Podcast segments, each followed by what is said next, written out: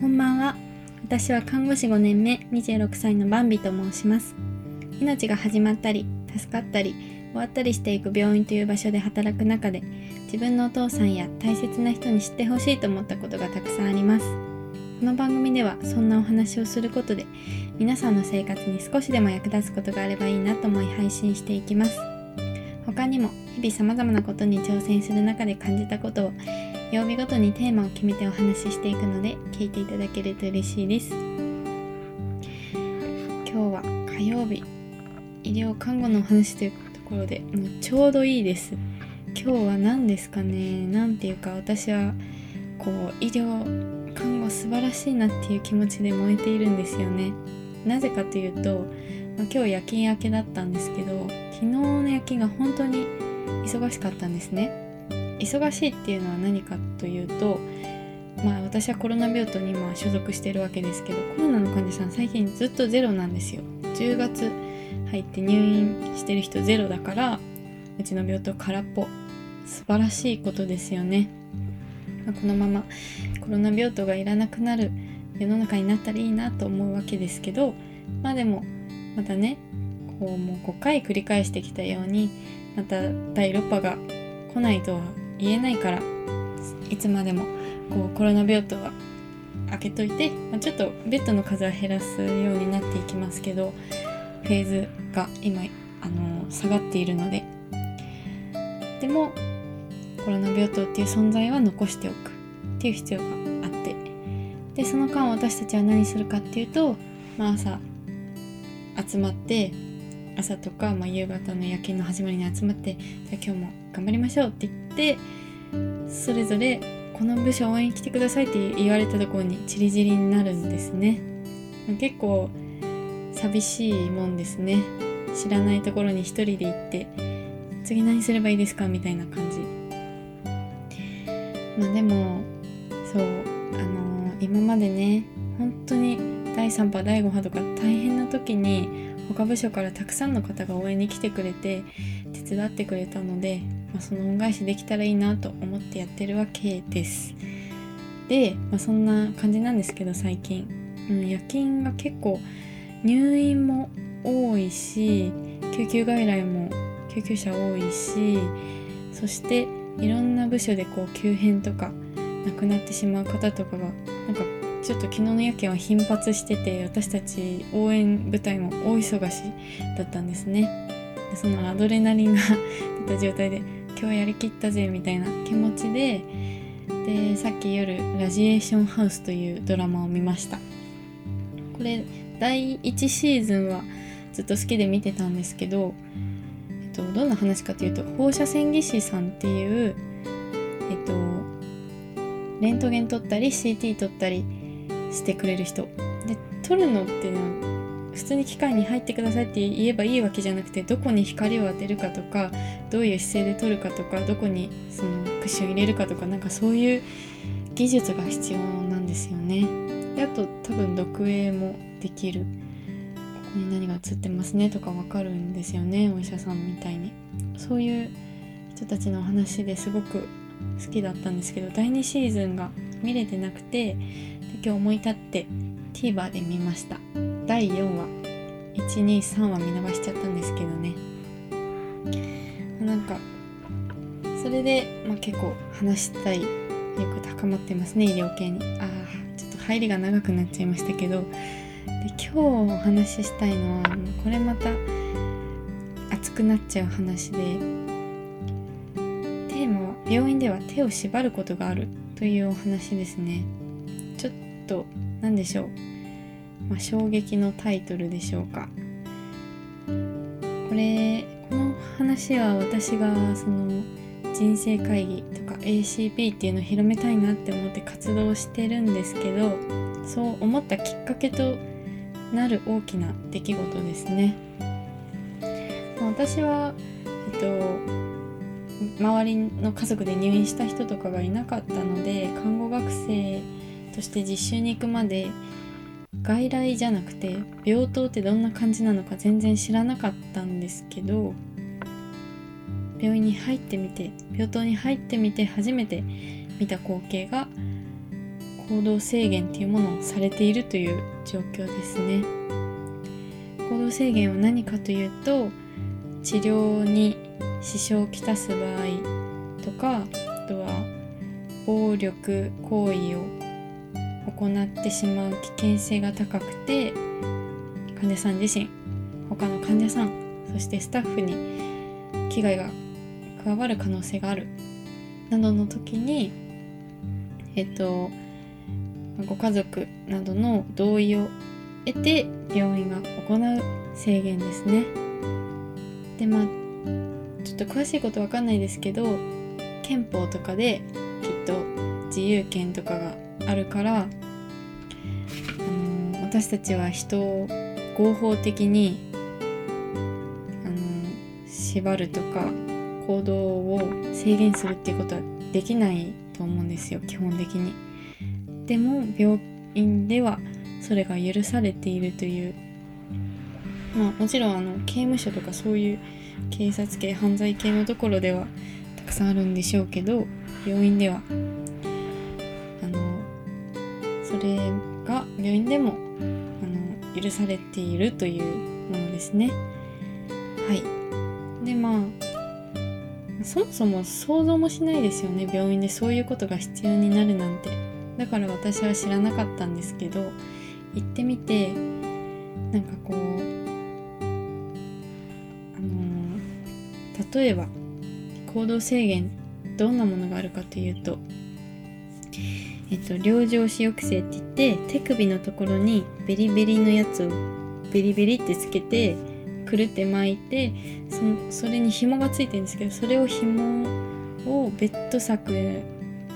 にキュッて縛る。だからこう手首が固定されて手を上げられないとかそういう感じですね。これが養生視抑制。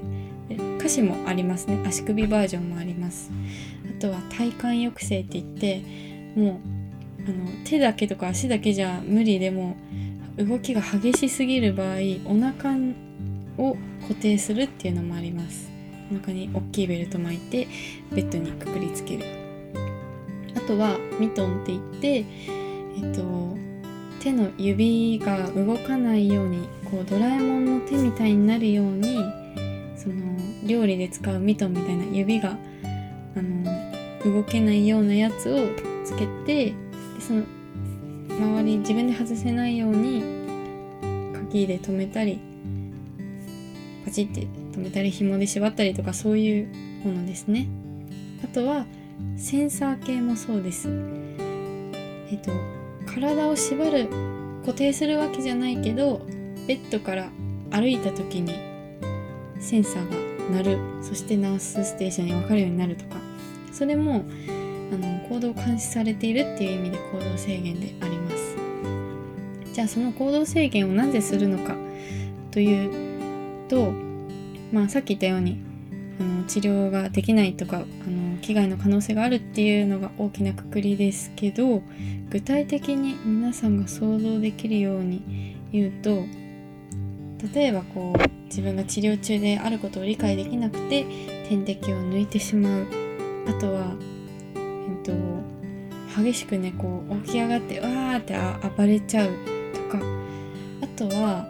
結構これで使うことが多いんですけど転倒予防ですね。皆さん外で、まあ、たまにつまずいて転ぶことあると思いますけど病院では絶対にそれが許されません。なぜかというと高齢者の方だったらもう一発で骨折のリスクあるし何より頭を打って脳出血とかで一発でそれで亡くなっちゃうっていう場合もある、まあ、それ以外にも転ぶと様々な悪いことがあるんですね。で、えーその転倒しないようにするためにセンサーつけるとかあとはセンサーで抑えきれない場合は体幹炎抑制するとか。あとはまあさっき言ったような、殴る蹴るをしてしまうので抑えるとかそういうものですね。で具体的な事例を私が架空で作ってお話しするとすると見てて一番切なくなる例なんですけどまあ80代90代のおじいちゃんおばあちゃん認知症がありますでえっと、まあ、施設でねもう暮らしていてでえっともともと心不全って言って心臓が悪い病気を持ってます。でもなんとか施設ではご飯を食べさせてもらってえっと、生活していました。介護を受けてこうおむつ交換とかしてもらって暮らしてました。でもなんか風邪をひいたりねあの体調が悪くなったことをきっかけに心不全って言って心臓の調子が悪くなるのが悪化してしまいました。でそうなってまあなんでしょうね。脈が速いとかこう意識がぼんやりしてるとかで救急車で運ばれて入院しました。で心不全の治療としてけあの心臓をなんだろう動くようにする薬とかをやったりしてい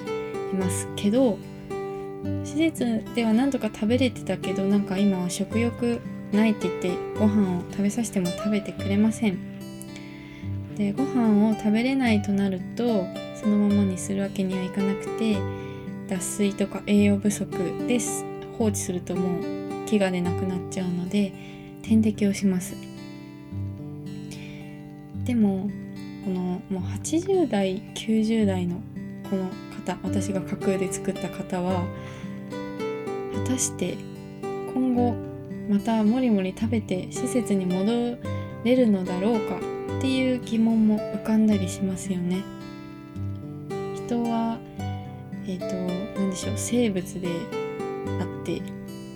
あの万能の機械ではないのでいつかは終わりが来ますよねでそのタイミングは人それぞれだしそれぞれどんな遺伝を持ってるかとかどんな病気をしてきたかとかどういう検査結果が出るかとかそういう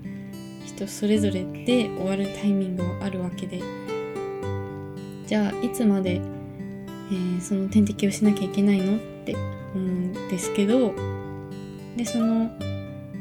えー、点滴を認知症があるので抜いてしまうことがあるんですね。なんなんじゃこりゃってこうビュって引っ張って抜いちゃうとか。なので点滴抜かないようにミトンしててでもミトンだけだと取っちゃうから両上肢抑制手首も固定してます。そうなると、うん、それって日常の環境じゃないしなんかこう手首を縛られて一日中過ごすわけですよね。まああのなんかおむつ交換とかリハビリとかご飯食べるタイミングで外してもらえるけど大体の時間はこうなっちゃってるわけですよ。それでずっと一日過ごしてまあそりゃ認知症じゃなくても頭がおかしくなっちゃうよなって思うんですよね。何にもしないって一番辛いなと思ったりするから。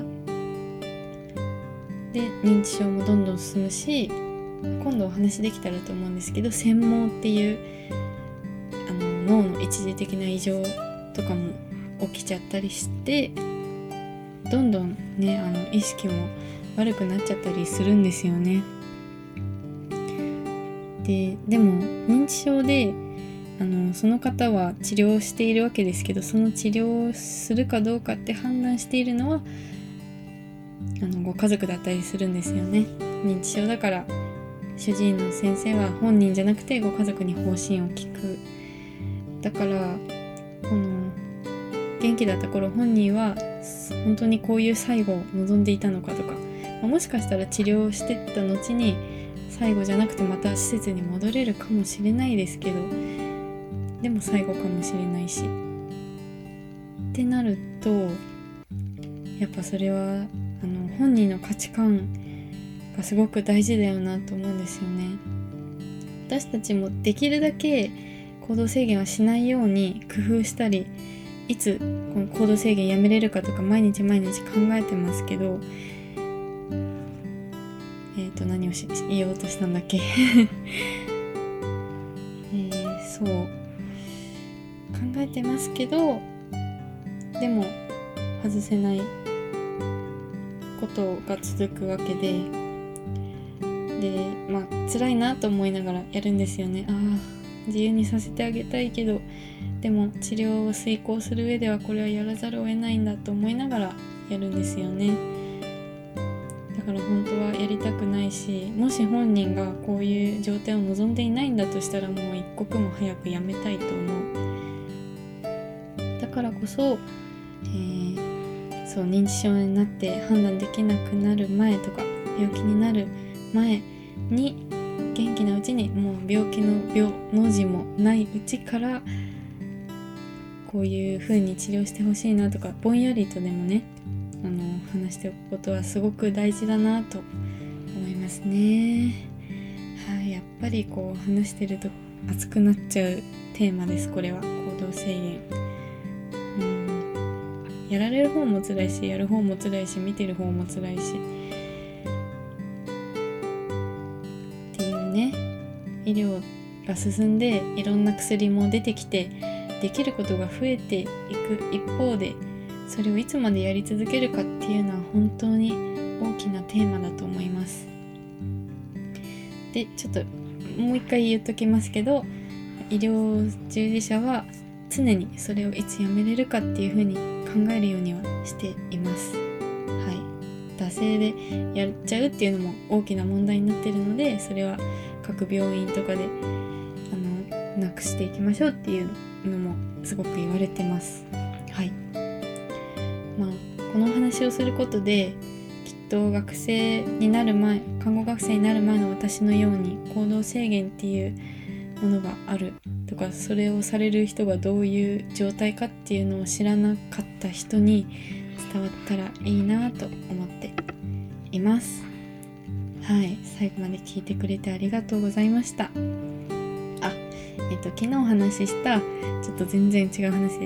違う話ですけど恋愛黒歴史というポッドキャストでお話しさせていただいた回が配信されてるのでリンク貼っておきます。よかったら聞いてみてください。あとえっ、ー、と何を落としたんだっけ？そうか。また明日とかも収録して配信するのでまた聞いてもらえると嬉しいです。